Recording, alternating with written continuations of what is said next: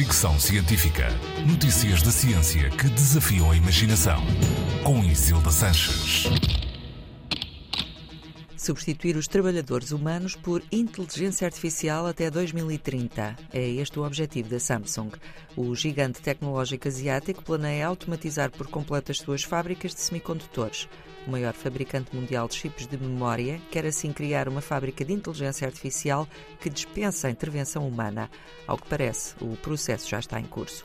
O Smart Sensing System, é assim que se chama o sistema de inteligência artificial usado pela Samsung, vai otimizar um circuito integrado de design, desenvolvimento de materiais, produção, rendimento e embalagem.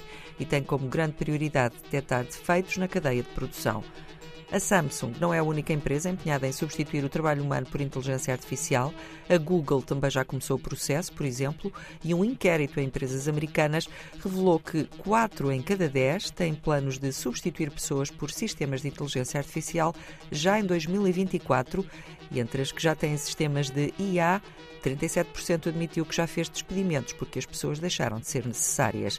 A assistência ao cliente é a área em que se espera maior investimento de inteligência artificial ao longo de 2024. Fricção Científica.